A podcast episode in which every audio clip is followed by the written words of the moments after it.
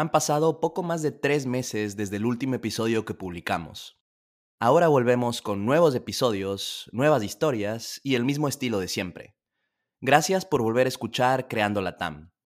Si te gusta el podcast, por favor deja tu calificación de 5 estrellas en Spotify o en Apple Podcasts.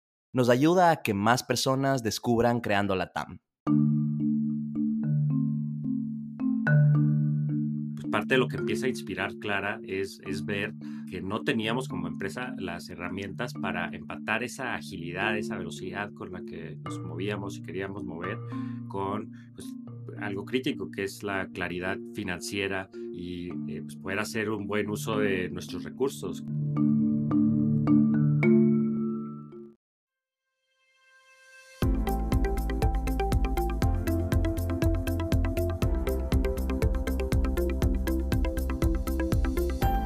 Bienvenidos a Creando la TAM, un podcast donde conversamos con emprendedores e innovadores de Latinoamérica para conocer sus historias y, a través de ellas, inspirarte a seguir tus ideas.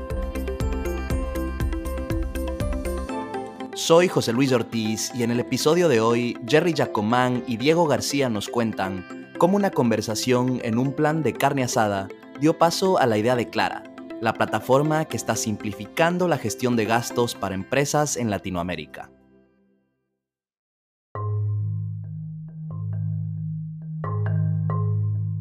En diciembre de 2021, Clara se convirtió en unicornio y estableció el récord de ser la startup de Latinoamérica en llegar a ese estatus más rápido. Este episodio es la primera vez en que sus dos cofundadores, Jerry y Diego, cuentan juntos la historia de cómo nació Clara y cómo llegaron hasta aquí en un podcast. Hace dos semanas, Clara anunció su llegada al mercado colombiano, fiel a su misión de ayudar a empresas en toda Latinoamérica a crecer gestionando y controlando sus gastos de manera óptima. En este episodio, Jerry y Diego nos cuentan cómo se conocieron, cómo identificaron el problema cuando trabajaban juntos en Green Scooters en México y mucho más. Acompáñame a conocer su historia.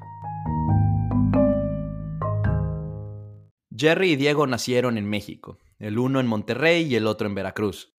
Jerry creció en una familia de emprendedores donde se fomentaba la ayuda a las comunidades menos privilegiadas de Monterrey, y Diego creció mudándose de ciudad en ciudad por el trabajo de sus padres. De pequeño, Diego desarrolló una pasión por las computadoras porque su papá trajo una a la casa un día.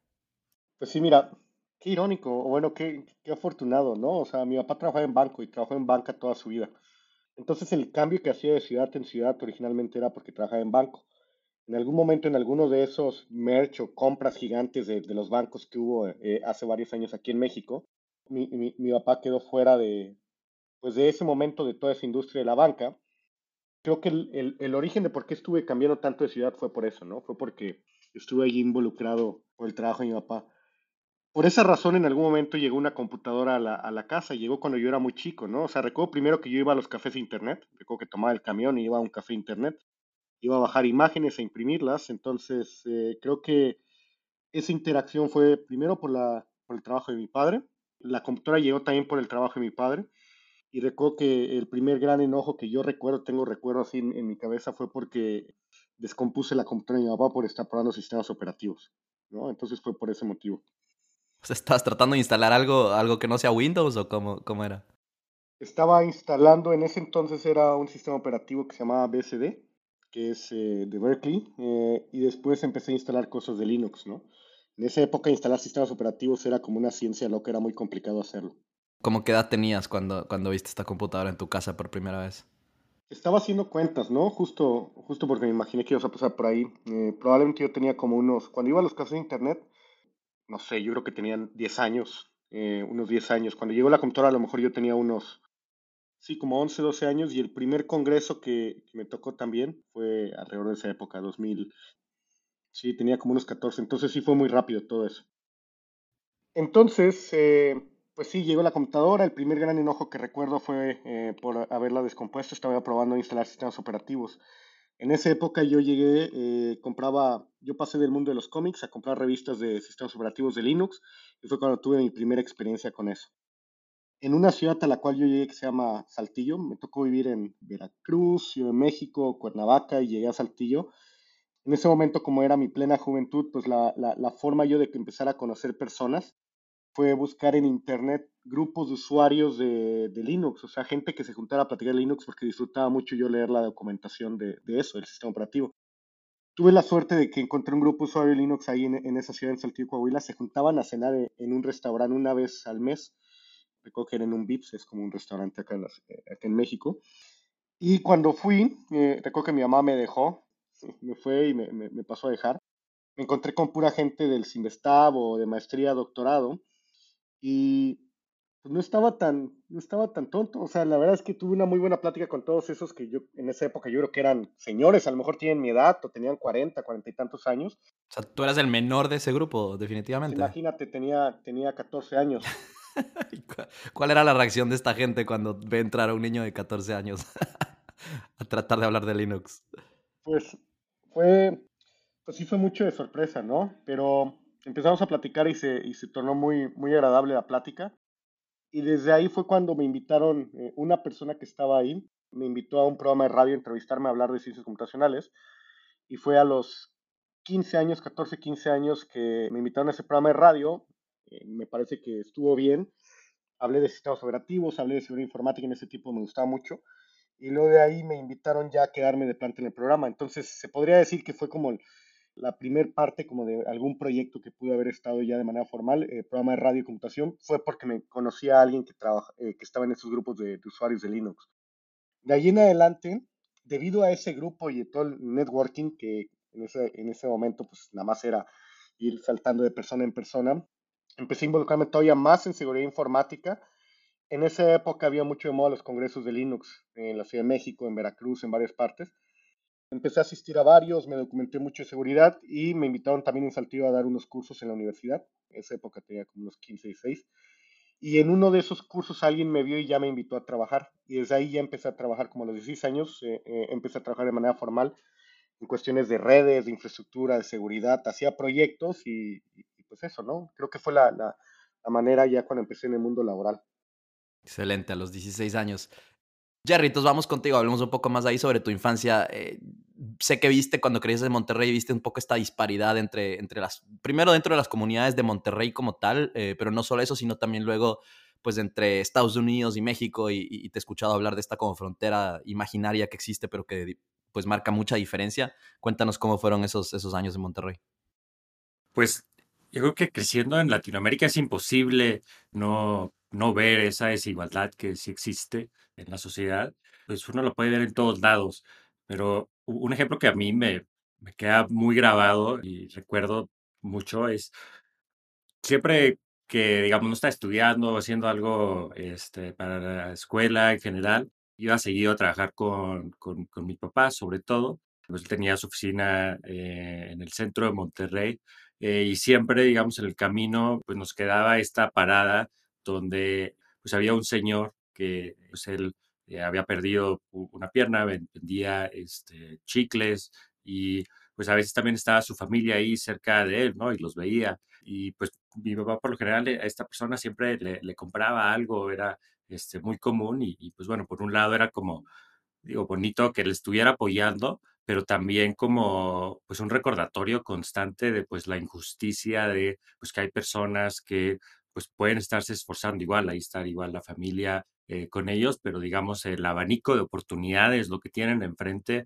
pues no es lo mismo, ¿no? Y sentir, oye, bueno, esta justicia que te toca ver una y otra vez y, y es solo un ejemplo de muchos, pues creo que creo que educó mucho de quién, quién, quién soy, qué, qué tipo de cosas quiero hacer con mi vida. Y por otro lado, pues la desigualdad que existe o la, o la disparidad en desarrollo entre un México y pues otros países desarrollados como Estados Unidos, pero quien vive cerca de la frontera y como lo es Monterrey, pues igual imposible no ver cómo uno pues simplemente cruza pues, esta línea que eh, en algunos casos es hasta imaginaria, pero que tiene un impacto muy real, ¿no? Y decir, oye, bueno, ¿por qué en promedio la gente de un lado de esta línea tiene acceso a mejores oportunidades que las personas del otro lado de la línea? Y pues de nuevo, pues pensar en qué es lo que puede hacer uno para, para pues para cambiar eso, ¿no? Para cambiar esa injusticia percibida. Cuéntanos un poco más. Tuvimos, como sabes, a, tu hermana Lizzie hace algunos episodios que pues tiene ahí su propia startup y ella un poco nos contaba que tal vez de pequeños, viendo el ejemplo de, de, sus padres que fueron emprendedores, eh, hacían, pues tenían ideas, conversaban sobre ideas, vendían, ¿no es cierto? El típico stand de limonada versión, versión mexicana, tal vez lo que, lo que se hace ahí. Cuéntanos un poco sobre, sobre este, este ejemplo de emprendimiento de, que tuviste de, pues, de tus padres y, cómo eso influenció en tu infancia haciendo cosas.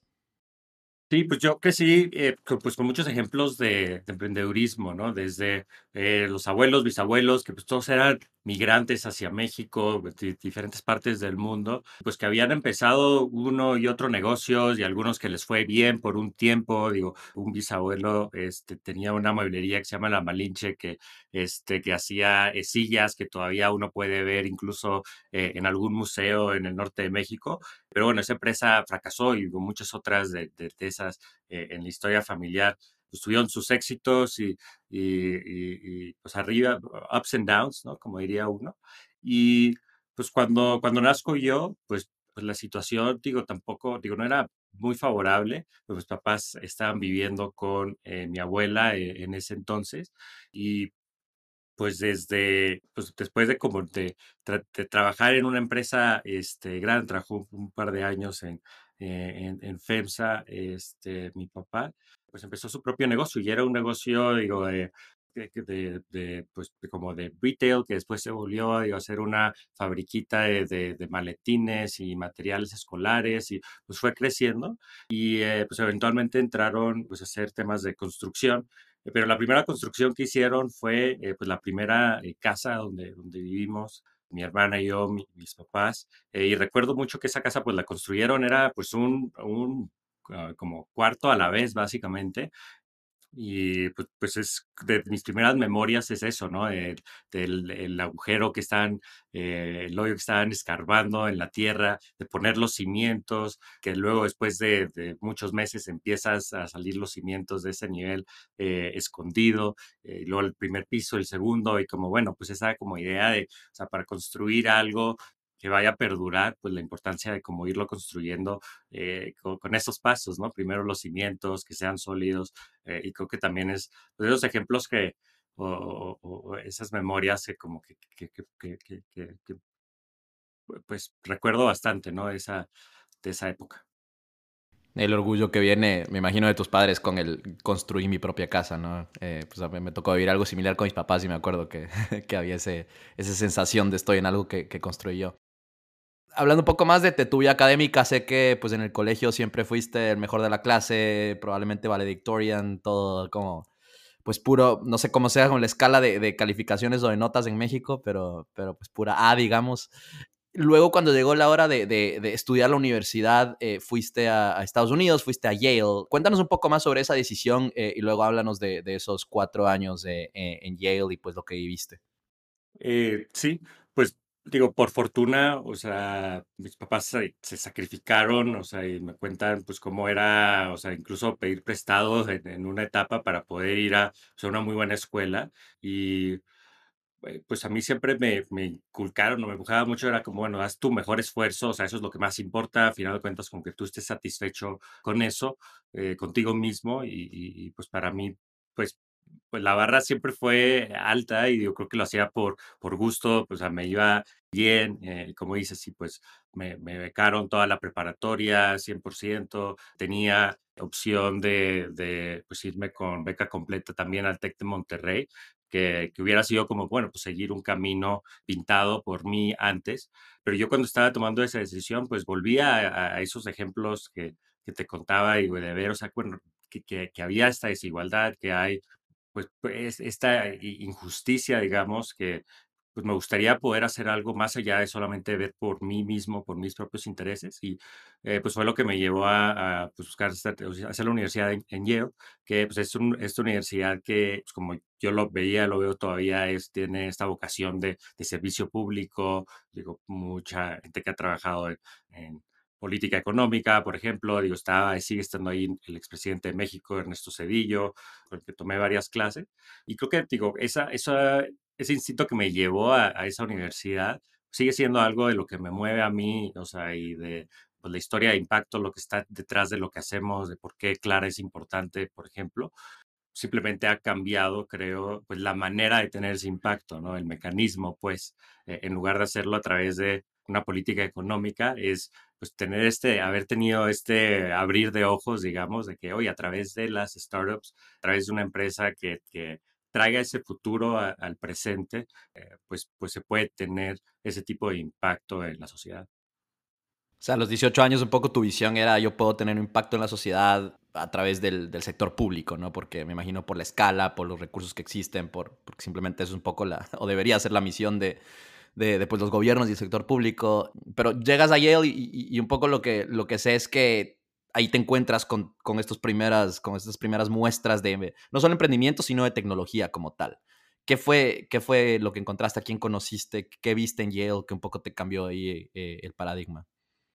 Fue encontrarse con, con, con gente que tenía aspiraciones similares, pero que empezaban a crear, pues había en ese entonces, digo, no, era una universidad donde no había básicamente nada en cuanto a startups o emprendedurismo, pero había este grupo que, que se creó y uno de los primeros líderes, este, se llama eh, Nick Shalek, que ahora es un inversionista en este fondo eh, Ribbit, y otras personas como eh, Matt Breimer, Brad Hargreaves, se llaman mis amigos, que empezaron en Nueva York después, este General Assembly, que es donde pues, fue como la primera escuela, pensaría, de, de como enfocada a los skills que, que, se, que, que, son más aplicables en una startup, y ayudaron a catalizar el, pues, el movimiento de startups en, en Nueva York y pues creo que pues a través de esa amistad y, bueno, de hecho trabajamos en hacer una empresa ahí juntos durante la universidad y poquito después, pues fue para mí como, bueno, un, un cambiar de, de parecer, oye, los caminos no son solo los que te habían pintado antes, ¿no? No, no tienes que entrar al negocio familiar o tener una pequeña empresa y, y ver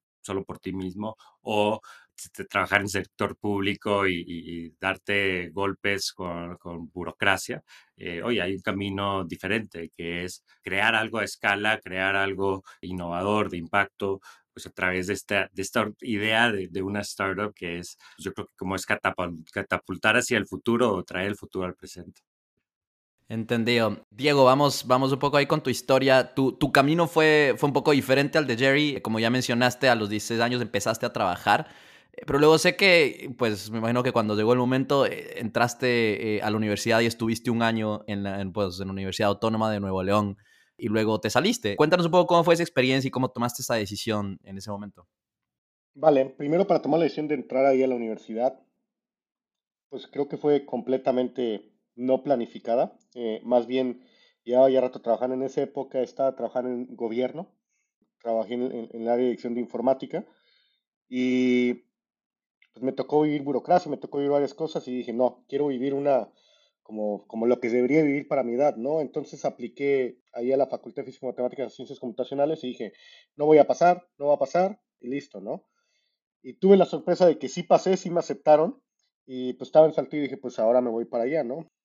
Me fui con, con parte también de, de, lo que fue la liquidación ahí de, cuando trabajé en gobierno. Estuve ahí un rato, entré a trabajar a una empresa de transportes también de, de trailers ahí en Monterrey mientras estudiaba ahí en la universidad.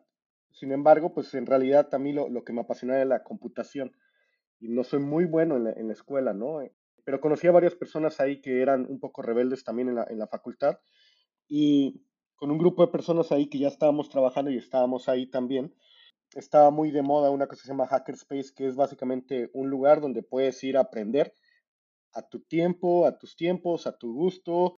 Puedes aprender un día, media hora puedes aprender carpintería, otra media hora puedes aprender computación o puedes ver películas.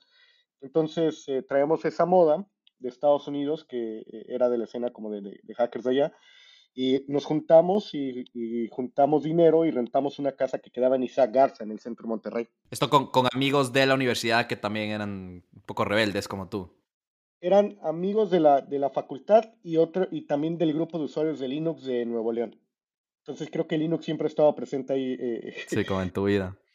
Sí, eh, y bueno, pues rentamos la casa, llevamos todos los libros que teníamos de computación, sistemas operativos, algoritmos, los juntamos, ahí hicimos una mini biblioteca. Uno, uno llevó un proyector, otro llevó una tele, llevamos, eh, eh uno llevó unos martillos y cosas de carpintería eh, yo invité amigos de ilustración y, y, la pintaron la casa, estaba pintada llena de robots y cosas de computación toda la casa. Y le empezó a ir bien, empezó, empezamos a recibir bastantes personas en esa casa, ¿no? Entonces, ese proceso del hackerspace eh, le daba primero mucha importancia y la universidad estaba en ciencias computacionales y de repente ya toda mi atención estaba enfocada completamente ahí al, hackerspace. Cuando tomé la decisión de dejar Dropout, que no fue una decisión mía, más bien como que dejé de ir y, fue como nos gosteé a la universidad y la universidad me gosteó a mí, fue porque hice, hicimos un hackathon de la NASA en esa época, cuando los hackatones iniciaron en Monterrey y fue muy, muy grande. Y, y conseguí pizzas gratis porque les dije que era de, la NASA el evento. Después fui a la embajada y les dije que era un evento de la NASA. Entonces conseguí que el cónsul fuera al evento. Y luego fui a un lugar de oficinas en San Pedro y les dije que iba a ver el cónsul iba a Entonces conseguí todo gratis. O sea, pero espérate, ¿esto era la, o sea, la NASA quería hacer algo en, en México? Era, e, era su primer evento hackathon que hacía a nivel mundial y había uno en cada país no había nadie en México y yo apliqué y, nos, aceptaron hacer el hackathon. Y con ese nombre Hostlery conseguimos oficinas, pizza, regalos de iPad, regalos, o sea, todo. Y fue uno de los hackatones más grandes de esa época. Yo creo que también hay en, el norte, también de la NASA, porque fueron 115 jóvenes del TEC de Monterrey, de la Autónoma, de la UDEM, de todas partes.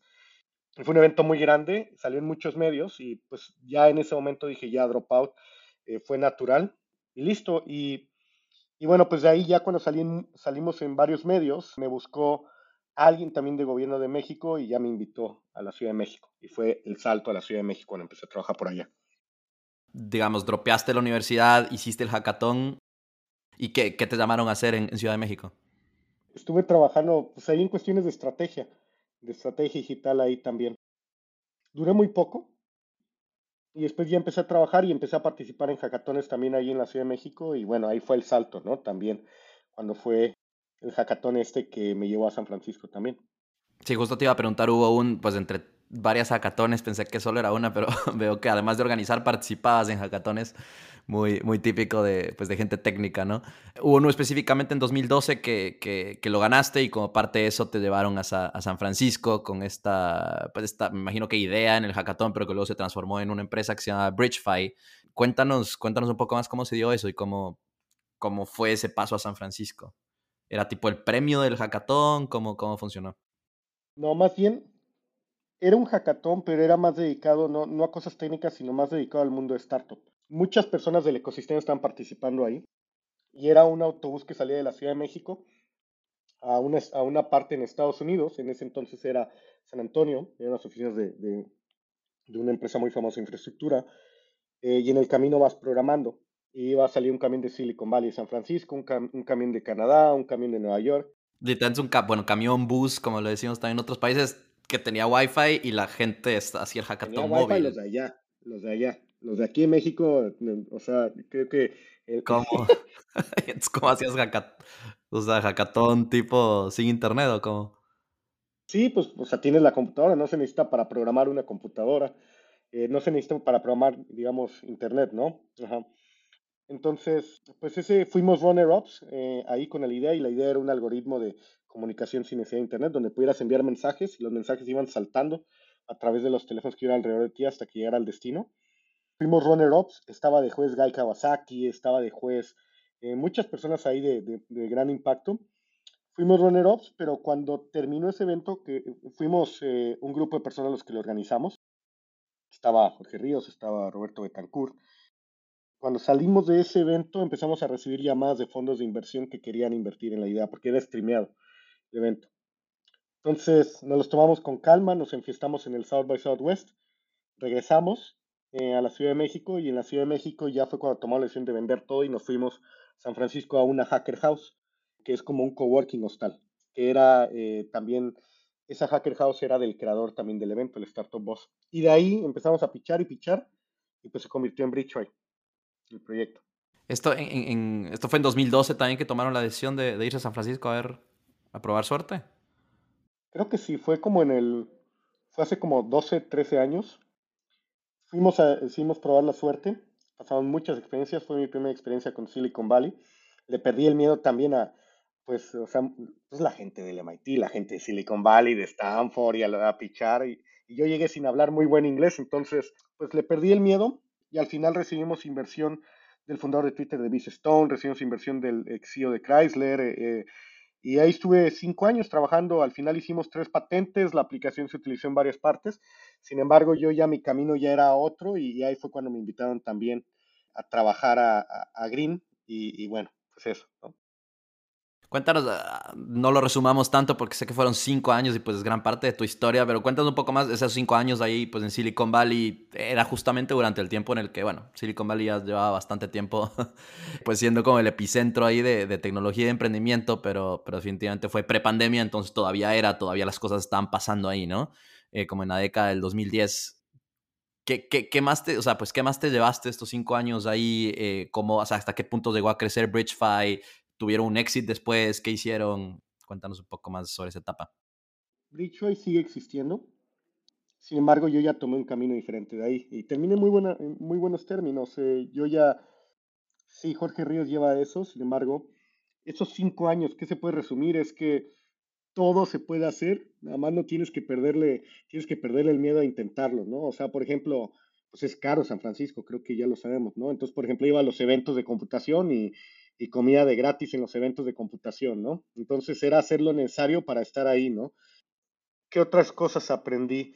Hacer las patentes, si bien yo no tengo educación formal, yo creo que así se debe sentir una tesina o algo, no, sé cómo se sienta, pero fue, fue, ah, generaba mucha acidez también, pararte ahí con abogados y todo. El pichar, la importancia de, de tener muy buena relación también con los cofundadores, la importancia de tener buena relación con los inversionistas, la importancia del networking. Eh, la importancia de no perderle el miedo a intentarlo, ¿no? Si tienes una idea, lo intentas y listo, ¿no? Al final, por ejemplo, una de las cosas, terminamos siendo patrocinadores de un evento que se llama Outside Lands, que es un concierto muy grande allá, en esa empresa. Entonces, hubo mucho aprendizaje y hubo mucha madurez de entender el valor de, de, cofundador, de cofundadores, de equipo, el valor de la inversión. Y eso, ¿no? Creo que lo estoy resumiendo muchísimo, pero hay, hubo muchas aventuras ahí pero todo, se, todo, todo gira alrededor de, que pues, le perdí el miedo a todo, ¿no? Al, mundo de emprendimiento y startups y todo. Y de ahí pues fue la invitación, eh, un amigo en común que me gustaría que Jerry también eh, platique esta parte, pero un amigo en común ahí nos invitó, me invitó a mí a Green y pues de ahí yo ya di el salto. Pongamos ahí pausa la historia, volvemos un poco a la, a la de Jerry y luego retomamos ya cuando, cuando tomas el salto de mudarte, pues de regresar a México nuevamente, ¿no? Bueno, Jerry, mientras todo esto pasaba ahí con, con, Diego, bueno, tú estudiaste en Yale, probablemente esto fue un poco antes incluso de que se vaya eh, Diego a, a, Estados Unidos, pero ¿qué hiciste entonces después de grabarte de Yale, después de tener toda esta exposición a pues tecnología, un poco startups eh, en esos años? Eh, sí, pues yo tuve como dos fases de volver, digamos, a Latinoamérica, volver a México y, y luego irme para allá. Después de la universidad, después de Yale, pues, sí, me interesaba también estar más cerca de, de, México y terminé trabajando en consultoría en Bain eh, un par de años. Muy buenos años, digo, muy buena escuela. Trabajé, digo, en algunas empresas que, que digo, hoy en día todavía considero como eh, cierta inspiración de cómo hacen las cosas o cómo no quisiera hacer las cosas también, eh, de las dos. Y, y bueno, ya como pues habiendo tenido esa experiencia anterior, pues esto ya fue hace más de 10 años, pero me salí de consultoría y, empecé con mi primera startup eh, eh, en México, se llama Cuponzote la empresa, y pues a esa empresa la empezamos, literalmente eran mis ahorros de consultoría, eh, era lo que estaba usando, luego un poquito de capital de, de, pues, personas que había conocido de, de, Estados Unidos, no había ningún fondo volteando hacia acá, eh, pues, luego salió más adelante 500 Startups y estábamos en la primera generación de Startup Chile. Imagínate ir, o sea, irte hasta Chile por, por, por pues sí, pues un pues, capital y digo, pero una, pues un monto que, que pues difícilmente cambia el la trayectoria de la empresa, ¿no? Pero pues eso, digo, era de, donde pudiéramos, llegamos a crecer a más de, eh, digo, varios países en la región, en Chile, Colombia, este, pero sobre todo, pues el foco era, era en México. Y pues fue, pues fue bastante interesante, ¿no? En ese entonces, digo, no había estas listas de 30 empresas o 30 emprendedores, era solamente uno. Y, este, de CNN Expansión nos dieron reconocimiento de emprendedores del año y no sé qué, que lo comento solamente como para, sea, había muy poco, ¿no? En ese entonces y, a pesar de que teníamos, digo, algún éxito relativo, pues a final de cuentas no era no era el tipo de impacto que me había atraído a trabajar en startups en primera instancia. Sí, creo que necesitas tener un modelo de negocio siempre. En el caso aquí era este, este concepto de como de, de, group buying, de agregar demanda y eh, la visión era pues ir después de eso a, pues, ayudar a, a, hacer un mejor match entre demanda, este, oferta y demanda. Y pues habiendo crecido alrededor de digo, muchas personas con sus propias pequeñas empresas, tenía una apreciación por, por pues, lo importante que podía hacer eso, pero pues al final del día era, era pelear por, por sobrevivir, ¿no? Un día más y luego, a pesar de que habíamos sido los primeros en hacer esto en todo México, pues, llegan competidores de fuera con conceptos muy similares, pero con mucho más funding y pues relaciones eh, globales.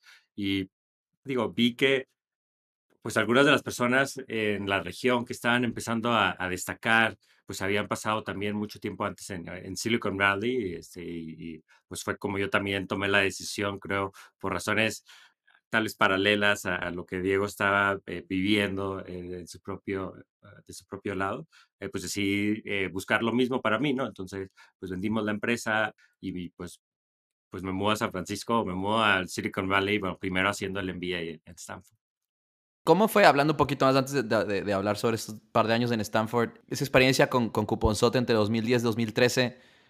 Eh, obviamente un ecosistema que casi que pues, prácticamente no existía, ¿no es cierto?, en esa época en Latinoamérica. ¿Cómo fue el, el, tema de levantamiento de capital? Fuiste Startup Chile, obviamente, como sabes, eso no cambia la trayectoria en cuanto a capital, pero ¿crees que eso fue parte de la razón por la que pues nunca llegó como a, a despegar en ese momento?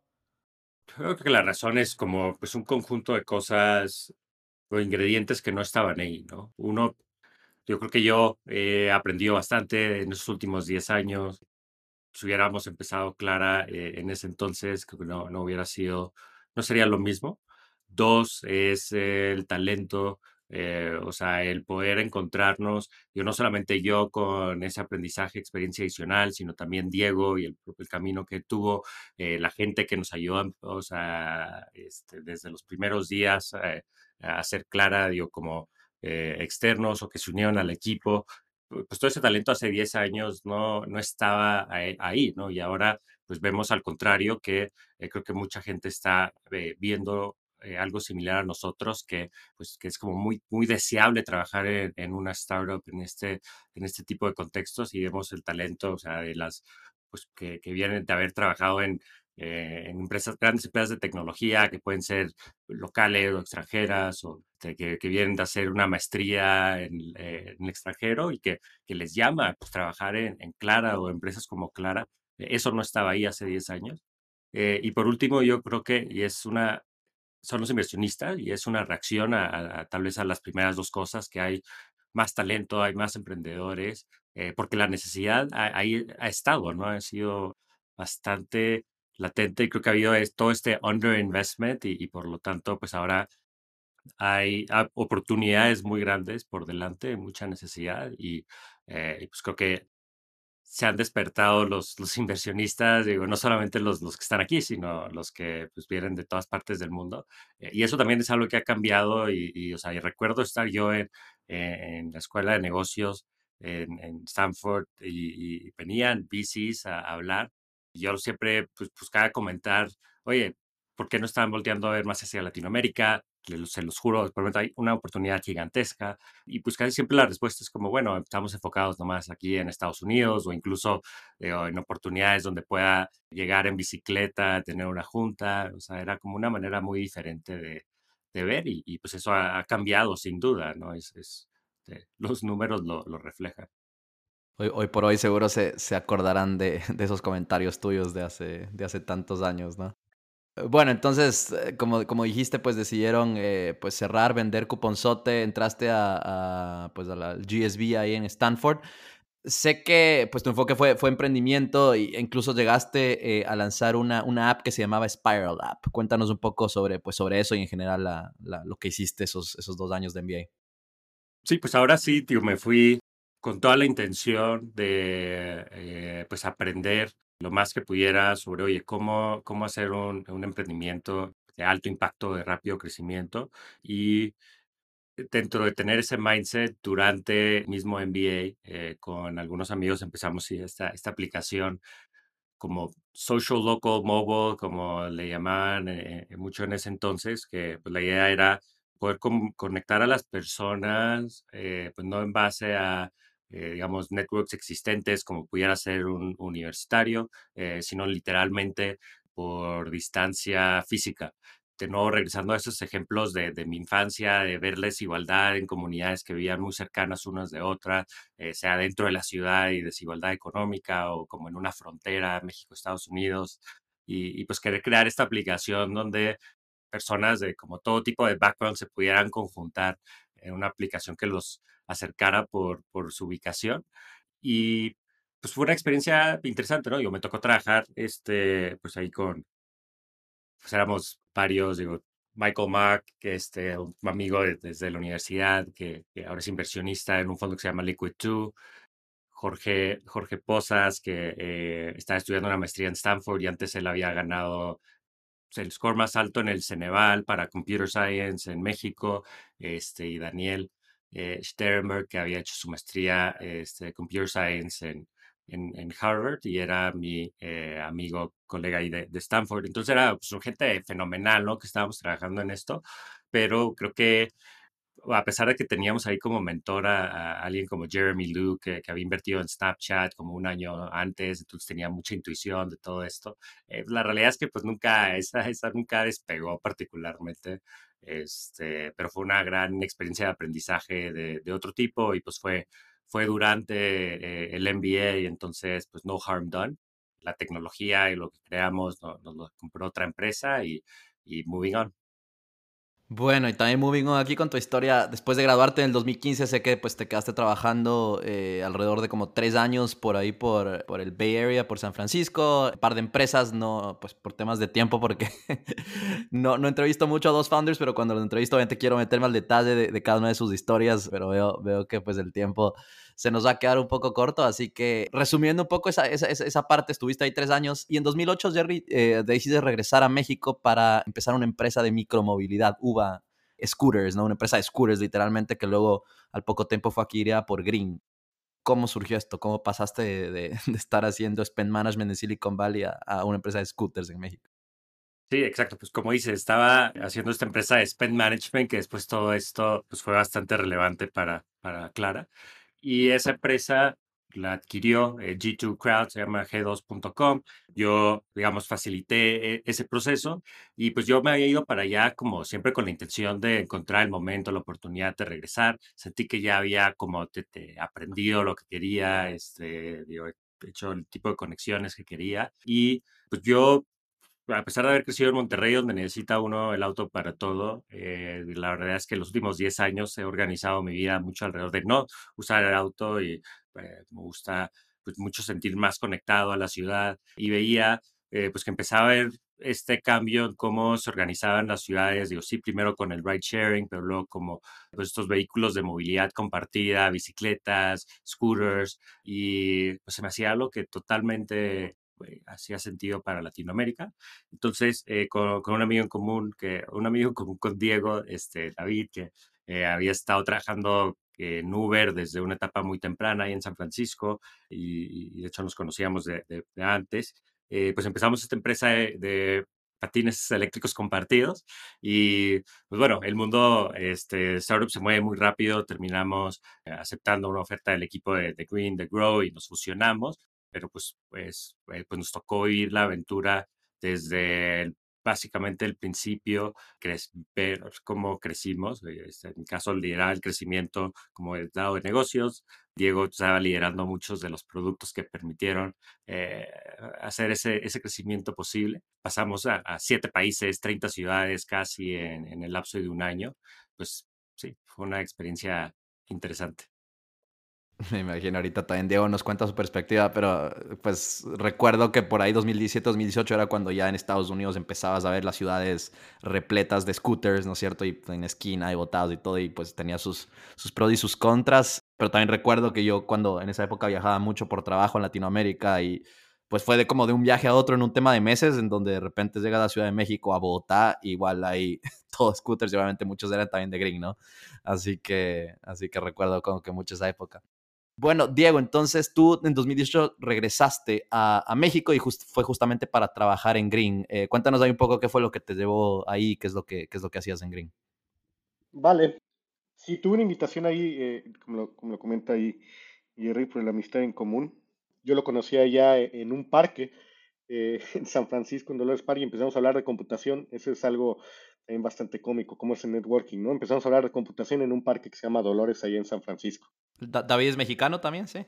David es mexicano, ajá. Entonces, pues sí, pues ahí, entre mexicanos allá nos conocimos. Y bueno, él cuando entró a trabajar a Green, vio que había algunos retos de algoritmos o algo, y la parte de las pláticas que habíamos tenido él y yo tenían que ver con ciencias computacionales, con algoritmos y lo que andaba haciendo yo.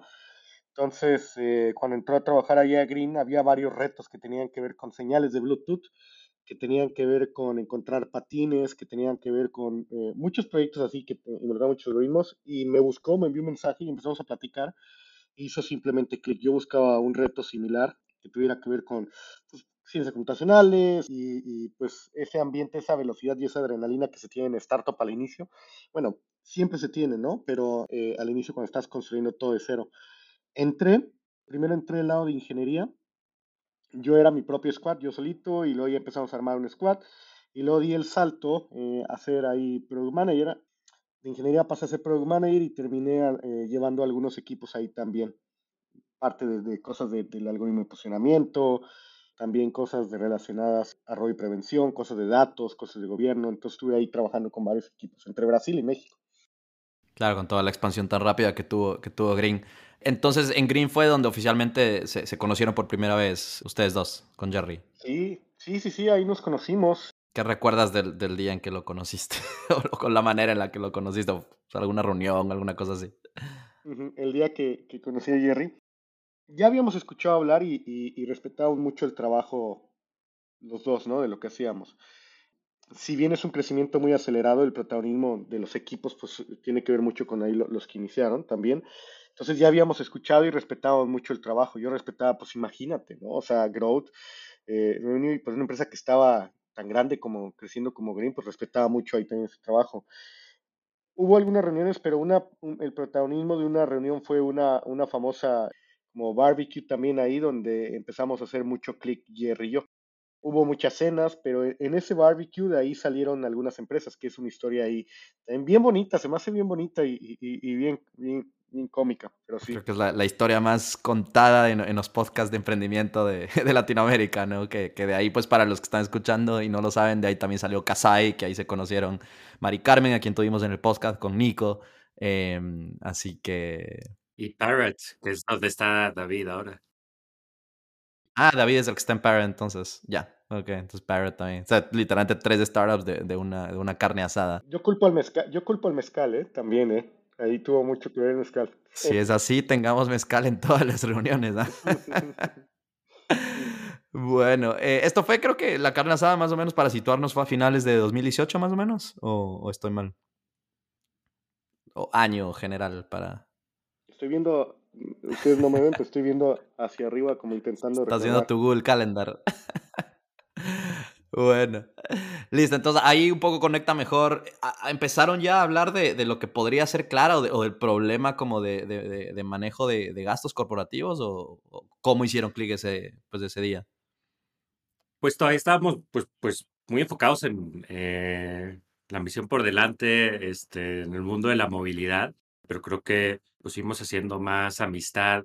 Eh, y digo, yo tenía claro, digo, poco después que, que tenía muchas ganas de trabajar con, con Diego y hacer algo juntos eh, después. Pero bueno, esas conversaciones ya más puntuales, pues empiezan bastante más adelante. Pues primero era, era crecer lo que estábamos haciendo y, y, eh, y pues sí que, que crecimos, ¿no? Y, y, pues parte de lo que empieza a inspirar Clara es, es ver que no teníamos como empresa las herramientas para empatar esa agilidad, esa velocidad con la que nos movíamos y queríamos mover con pues, algo crítico que es la claridad financiera y eh, pues poder hacer un buen uso de nuestros recursos que pues había o sea desde fricción a, o sea a quien necesitaba hacer un gasto viajes a pues, gerentes que tenían presupuestos sin idea de cómo iban ejecutando contra ellos invoices misteriosos que llegaban eh, y los equipos de contabilidad que, pues, para empezar, eran equipos que pues, pues, o sea, muchas personas haciendo mucho trabajo manual, que no podían hacer este, esta labor como eh, estratégica para ayudar a, los equipos internamente a tomar mejores decisiones y hacia afuera hacer reporting a, a, inversionistas, stakeholders y pues vimos como todas estas cosas en la cadena empezaban a fallar y que esto era verdad en, México, también en Brasil, donde pasamos muchísimo tiempo, pues en toda la región realmente, y, lo contrastaba eh, yo en lo personal también con experiencia habiendo construido una solución de spend management eh, en Estados Unidos, estar como en ese cutting edge y, decir, órale, o sea, aquí hay un problema eh, gigante, tenemos que poder ayudar a las empresas a poder manejar esto mejor y pues fue como empezamos a, a platicarlo más a fondo y, después nace Clara. Antes de, empezar a contar la historia de Clara como tal, volvamos, volvamos a, Green, ¿no es cierto? Como dicen, en ese momento hicieron clic, pero a Green todavía tenía crecimiento, ¿no? Era a finales del 2018, pues estaba como el boom ahí de los scooters y la expansión y todo. E, en 2019 Green se, se fusiona con, con, esta empresa de Brasil que se llamaba Yellow y pues juntos forman Grow Mobility, ¿no? Me acuerdo las noticias en contexto y tal, o sea, como esto todavía es muy reciente, ¿no? Pero luego llega la pandemia inicios del 2020 y, y, creo que eso fue un, pues un cambio de planes bastante fuerte, ¿no? Para, para Grow. Cuéntenos cómo lo vivieron, qué fue lo que pasó. Sí, pues ahí se hizo, se hizo esa fusión este, con, con Yellow. Digo, a Diego especialmente pues cuéntalo tú, yo te digo que trabajamos con Ariel, que eh, pues era, habías fundado él antes el primer unicornio en la TAM, 99. Pues sí, cuéntale, cuenta tu video si quieres. Sí, pues sí hubo mucho movimiento, o sea, imagínate, ¿no? O sea, creo que uno se lo puede imaginar, ¿no? De cero a lo mejor a, no sé si eran 3.000 personas, no sé cuántas personas eran, toda Latinoamérica, pero a lo mejor en unos dos años, ¿no? Imagínate esa velocidad, ¿no? También, eh, ese crecimiento. Ese merge también fue, fue bastante importante para la región. Yo personalmente pasé ahí, eh, estuve un rato aquí en Brasil trabajando con muchas personas de, de Yellow, hice muy buena relación, muchas amistades también aquí, era product manager con algunos equipos de, de Brasil, pero sí, la pandemia, varias cosas fueron las que pues generaron ahí algunas situaciones, ¿no? Que seguramente ya se han hablado bastante, pero sí, eso fue lo que, lo que pasó, pues pandemia y algunas otras cosas de ese tipo, ¿no? Sin embargo, el merch fue de mucho aprendizaje, ¿no? Ariel, eh, yo trabajaba muy, eh, eh, muy cercano a Ariel, que como dice Jerry, el fundador de Nine Nine, el, primer unicornio de Latinoamérica, y también establecí una muy buena relación con él, inclusive él es inversionista aquí también en, Clara, y aprendí bastante también de él y aprendí también, y aprendimos cómo es cómo es otro país, ¿no? Cómo es otro país como Brasil, que es gigante, que tiene muchos retos de cultura, que tiene muchos retos financieros y, pues ese aprendizaje creo que fue clave también para todo lo que tenemos aquí en Clara. Entendido. Entonces, eh, Jerry, ya comenzaste a, contarlo, ¿no? Este, este pues, pues empezaron a ver, y pues me imagino que más tú por estar en toda la parte de growth, estos problemas como más financieros, de caja, de manejar gastos en general, eh, y lo comparabas con tu experiencia en, en, pues en Startup Spend Management en, en, San Francisco. ¿En qué momento esto se convierte en hagamos algo al respecto? O sea, ¿quién, quién le dijo a quién? O sea, un día llegaste y le dijiste a Diego, Diego un día llegó y te dijo a ti. O sea, ¿cómo, cómo empezó a, formarse esa idea? Hay un montón de cosas que se tienen que hacer mejor, ¿no? En, la región, un montón de oportunidades, este, y tenemos muchos otros amigos amigas emprendedoras eh, y, nos emociona mucho lo que hacen y, creo que digo, lo padre es que cada quien se enfoca en, algo diferente, pero creo que todos este, pues buscamos nos, nos, gusta ver el éxito de los otros. En el caso de Clara, pues es una manera de ayudar también a todas, todos estos otros emprendimientos, a todas las empresas, pequeños negocios, de los familiares con los que crecí, de la gente este, por todas partes en, México y, más eh, por, la región, de, pues que puedan ser más exitosas, ¿no? que sean más competitivas, que puedan dar eh, mejores oportunidades y, llegar a, eh, a realizar sus, sus propias misiones. Y, y, pues llegamos a la conclusión de que esto era lo que teníamos que hacer, creo yo, digo, después de pues hablar de varias eh, posibilidades por, por, la emoción, ¿no? del impacto que podía tener, por la identificación que teníamos ambos con, con haber sufrido la falta de, tener clara eh, antes. Eh, y también creo que es algo que, hablando con otras personas, este, pues también había mucha emoción, interés de, de, amigos, amigas en otras empresas de tener algo así y de mucha de la gente que se unió al equipo inicialmente que también veía veía lo mismo, ¿no? Y creo que fue algo muy bonito como empezar la empresa también con un grupo de personas que ya habíamos trabajado juntos todos antes y decir, estamos escogiendo eh, trabajar juntos de nuevo. ¿En, qué momento decidieron? Porque lo cuentas como que pues con Diego ya habían tomado la decisión de ser co-founders y estaban evaluando varias ideas de las cuales Clara era, era una de ellas. ¿En qué momento decidieron oficialmente ser, ser co-founders o pues hacer algo juntos? ¿Cuánto es nuestro aniversario, Jerry? sé que celebraron San Valentín hace unos días. Se me hace que ya, ya pasó el año y, no recibí regalo, ¿eh? Lo reclamos para, para cuando estemos offline. ¿Cuándo fue? Pues cuando. Hubo muchas cenas, hubo muchas pláticas. Estábamos muy enfocados en que la solución que se iba a crear no iba a resolver un problema inventado. Eh, ya habíamos, ya nos sentíamos que habíamos pasado esas épocas, ¿no? O sea, después de toda la experiencia que tenemos de emprendimiento y después de todo lo que habíamos visto, para bien o para mal, y hizo mucho sentido cuando llegamos a la idea de Clara. El cuándo, no, no sé si, si tengamos una fecha exacta clara, Jerry. Tú, tú, tú, tú la tienes la fecha exacta, fueron muchas cenas, fueron muchas pláticas. Sin embargo, el problema estaba ahí, nada más estábamos moldeando la solución para ese problema que sentíamos eh, en carne, ¿no? Entendido, entendido. Sí, con el cuando no buscaba tanto una fecha específica, sino más bien el, el, o sea, ¿qué vino primero, no? ¿La idea o vino primero el equipo? Entonces, pues, vino, vino primero el problema, ¿vale? Entonces vino primero el problema y después vino la solución. Pero antes del problema ya había, ya había el equipo, ¿no? O sea, estaban ambos hablando sobre el problema, ¿no? Sí, correcto. Bueno, continuando ahí con, la historia de Clara, sé que en, marzo del año pasado, de 2021, eh, anuncian su ronda semilla de 3 millones y medio y pues oficialmente salen a la luz porque estaban un poco ahí en modo stealth, que es una palabra creo que un poco ahí fancy para decir que pues estaban trabajando sin hacer público lo que estaban haciendo, ¿no? ¿Qué hubo detrás de esta decisión de en 2020 eh, mantenerse en, en modo stealth? Pues que había que estar eh, enfocados, ¿no? En crear las, las bases de de la empresa, del equipo, del producto, sobre todo. Y pues haber levantado esa, esa ronda inicial desde antes nos permitió desde un inicio eh, pues poder pensar en grande, ¿no? Y poder pensar en cómo construir esto de la mejor manera para no tener que como deshacer todo y, pues, andarnos tropezando en en el, crecimiento que esperábamos tener, sino que estemos bien preparados para ello. Y pues si hablamos de un momento como, bueno, que empezó, o sea, formalmente clara, pues creo que es cuando empezamos a tener eh, conversiones con eh, inversionistas, paralelo pues en, tener la estructura de, la empresa inicial y pues, pues al principio de, COVID también es como una época bien rara, o sea, creo que la gente ya, o ha, pasado, mucho con como los mercados, pero hubo unos dos, unos dos, tres meses ahí donde nadie sabía bien cómo que iba a pasar.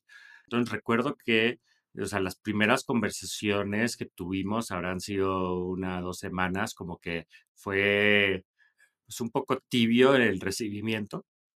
Pero luego inmediatamente, como todo empezó a hacer clic, pues teníamos varios inversionistas que querían entrar en, esa primera ronda, digo, cerramos ahí pues con, con los que terminamos anunciando. Eh, habíamos metido aplicación a YC, nos aceptan, pero pues ya después con la ronda esto ya como no, no, no, no tuvo sentido, no lo hicimos funcionar, pero ya, pues entonces ya pues, teníamos lo necesario como para pues dejar de hablar eh, con, gente hacia afuera y, enfocarnos eh, hacia adentro, construir las bases. Y bueno, pues eso. Excelente, pues creo que son primeros founders en, el podcast que, que, escucho que le, dijeron que no a, YC o pues no lo vieron necesario. Ah, un poco, hay, creo que un tema cuando uno está lanzando una, una, una, fintech que es todo esta, pues todo lo que toca hacer para poder uno emitir tarjetas de crédito, ¿no? Todo el, como el trabajo de, infraestructura que hay detrás y pues por eso hay eh, soluciones o startups como Pomelo que están tratando de hacer que esto sea más sencillo. ¿Qué nos pueden contar sobre, sobre cómo abordaron eso eh, al principio? Eh, pues ustedes lo hacen con Mastercard. ¿Qué tan, qué tan difícil fue, fue este, este proceso? Yo creo que sería, para cualquiera que inicie cualquier emprendimiento, sería muy arrogante decir que, que, es algo sencillo hacerlo, ¿no? Y creo que todos los que escuchan este programa eh, les va a hacer clic también esto que, que estoy diciendo. No es nada sencillo. Pero creo que parte de la experiencia también que habíamos traído era de que si bien exploramos todas las opciones que había en el mercado, los quick wins, la salida fácil, la salida rápida, la salida larga, la salida corto mediano plazo, lo que siempre sí, lo, que hicimos desde el inicio y siempre lo hemos hecho es que pensamos también desde el inicio en la expansión. Entonces, todas las decisiones que comenzamos a tomar desde el inicio eh, fueron decisiones que no queríamos que al dar la vuelta eh, eh, pasando la calle nos íbamos a topar con algún con algo, ¿no? Algún blocker o algo. Entonces, lo que sí te puedo decir es que no fue sencillo, pero es parte del gusto que uno tiene cuando es emprendedor, eh, resolver, así deshacer los nudos, los objetos o los audífonos, el nudo de los audífonos, ¿no?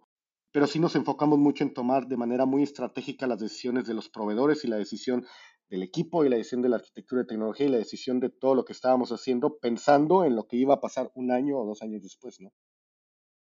Que ahora digo, lo que podemos, o sea, nosotros podemos ser un enabler en el ecosistema, ayudar a otros a lanzar sus programas de, tarjetas de crédito, porque bueno, pues nosotros decidimos construir como ese layer de infraestructura y bueno, creo que también abre algunas puertas interesantes también. Definitivamente. Sé que no nos queda mucho tiempo, así que vamos a tratar de condensar este último año de, historia en, cinco minutos. Pero eh, después de, pues de tres meses después de esa, de esa ronda semilla, anuncian su serie A, 30 millones de dólares, 2021 creciendo aceleradamente. ¿Qué nos pueden contar de cómo fue ese crecimiento tan acelerado en cuanto a captación de clientes, en cuanto pues a luego a anunciar la serie B hacia finales de año? Pues creo que mucho tiene que ver, o sea, con, con, con sí, sí, poder construir sobre esas bases eh, sólidas, ¿no? O sea, sí hubo meses de trabajo antes de sacar algo al mercado, eh, o sea, no fue como cuál es el camino más rápido y luego encontrar que, o sea, en la primera señal de éxito nos andamos tropezando porque pues, no hemos construido las cosas bien antes y no quiere decir que lo tenemos todo resuelto, al contrario, o sea, encontramos que nos, tenemos que reinventar constantemente, o nuestros procesos, nosotros mismos, la organización, ver cómo vamos creciendo, pero como siempre, tenemos esa mentalidad de cómo estamos como pensando este, en, lo que viene y tener esas bases para, para soportar el crecimiento. Y pues sí, pues, pues ha, sido, ha sido bastante bastante divertido, muchos retos, eh, sin duda, es innovar en este sector requiere colaboración también con, con pues, muchas otras partes y mucha coordinación y, no siempre las cosas se mueven pues, al mismo ritmo que, que, traemos internamente, pero pues a pesar de todo, pues eh, ese crecimiento pues has, continúa a acelerarse. Digo, desde que anunciamos la serie B, pues eh, este, hemos estado creciendo muy rápido eh, en Brasil, más rápido de lo que crecimos en México inicialmente. Se vienen nuevas soluciones que las empresas ahora sí pueden pagar lo que sea a través de Clara, pago a proveedores vía SPAY, directo, pagos de impuestos y de, este, servicios como telefonía, electricidad, etcétera. Y pues todo coordinado en esta plataforma y pues vemos pues, muy emocionante que no solamente el número de empresas que sumamos cada mes va creciendo, sino que el uso que le da en promedio una empresa clara también, o la intensidad de uso va, va subiendo. Eh, y, pues, eso nos dice que estamos haciendo algo pues, que, que valoran, ¿no? ¿Cuántos clientes tienen hoy por hoy? Ya vamos por 3.000, es el número, estamos cerca de 3.000 empresas eh, y creciendo, o sea, pues pues, muchos cientos eh, mensualmente es el ritmo que traemos. 3.000 clientes en 11 meses. wow, wow, qué, locura. Felicitaciones por todo lo que, lo que están haciendo en, en, Latinoamérica, por cómo están cambiando, cómo están dando estas herramientas a, pues, herramientas, eh, perdón, empresas de todos los tamaños, pero en particular a pymes, ¿no? Que probablemente tienen un poco más de dificultad de, de, acceso a este tipo de herramientas, a pesar de que sé que en Brasil, por ahí escuché en otro podcast que más bien están eh, apuntando a, a mid-market, no tanto a pymes. Pero bueno, eh, últimas dos preguntas. Eh, estamos grabando finales de febrero del 2022. ¿Qué planes tienen para el resto de este año y para 2023? ¿Nuevos países, más productos, más funcionalidades? Pues mira, de, del lado del producto, nuestra intención también no es estar creando productos y productos y productos y hacer un, coleccionable de, productos, ¿no? Eh, queremos ser la, solución estándar también de, manejo de gastos, ¿no? De control de gastos también con la tarjeta. Sí va a haber una expansión en Latinoamérica, sí, sí estamos trabajando en expansión ya en Colombia y, en otros países también. Sin embargo, nos vamos a mantener fieles también, ¿no? Que queremos ser una solución estándar también para, para, el control de gastos para las empresas y también para el manejo de pagos. Entonces, eso es algo de lo que hemos estado trabajando y pues seguir, seguir de esa forma, ¿no? Lo que decimos ahí, para simplificar a veces, si uno piensa, la empresa, toda empresa tiene dos organización, incluso dos funciones, ¿no? Uno, eh, hay que obtener recursos de una u otra forma y segundo es eh, hacer el mejor uso posible de esos recursos. Clara se enfoca en esa segunda parte y ahora que cualquier organización lo pueda hacer pues de la mejor manera, ¿no? Y operar con agilidad y claridad financiera al mismo tiempo. Me gusta, me gusta esa manera de como situar la misión que tienen con, con, con las empresas y sus clientes. Bueno, eh, me queda nada más hacerles la, pregunta final. Esta pregunta hago a todos los, invitados que pasan por Creando la TAM. Pues quiero una respuesta de, cada uno. Eh, dejo ahí que ustedes escojan quién la responde primero. Eh, la pregunta es, ¿cómo creen que podemos continuar creando en Latinoamérica y desarrollando este ecosistema de emprendimiento y tecnología? La tomo primero. Yo creo que tiene que ver también con, primero es apoyándonos, ¿no? Entre todos si una empresa recibe inversión, si hay un nuevo unicornio, si hay otra empresa que recibe inversión, si hay otra empresa que está, creo que eso le hace bien a la región, ¿no? En cuestión de talento, en cuestiones de ciencias computacionales, en cuestión de, ventas, en cuestión de comercial, en cuestión de inversión, ¿no? Entonces esa es la primera, apoyarnos entre todos. Y la segunda es eh, verdaderamente haciendo proyectos de calidad, de productos de calidad, enfocándose mucho en la calidad, porque eso también sigue subiendo la, la, barra. Entonces creo que tiene que ver con calidad y apoyarse, ¿no? Enfocarse mucho en la calidad también del producto, que eso genera también mucho talento y genera mucha gente, mucha pasión ahí y, pues eso. Si, fuera, si pensara en como un hilo conector entre pues, lo que te platicamos Diego y yo de nuestras historias, también digamos del ecosistema y lo que ha pasado en los últimos 10 años, pues hay como muchos paralelos, ¿no? O sea, hay cosas que eh, están funcionando bien por acá, pero eh, pues no, eh, digamos, no, no del todo, entonces había como éxitos medianos o fracasos aquí, pero como que ir aprendiendo de todo, ir conjuntando las piezas y, lo que hay ahorita creo que es que como finalmente este, el motor está andando y, y pues es de eh, aprovechar que tenemos ese motor andando y cómo lo hacemos, pues cambiar a velocidades más altas y, concuerdo totalmente con Diego que es pues mucho de pues, darnos cuenta que pues, hacemos, tenemos misiones específicas diferentes entre empresas, entre las startups, pero que también creo que todos vamos este, con una visión similar sobre crear un, un mejor futuro y pues que, que, siga habiendo como esa buena vibra de, de apoyo, de pues mucha inversión de eh, inversionistas ángeles o personas que como que dan, dan de su tiempo, de su conocimiento para eh, pues ayudar a la siguiente generación eh, o, la gente que viene, digo, con menos experiencia en crear una empresa.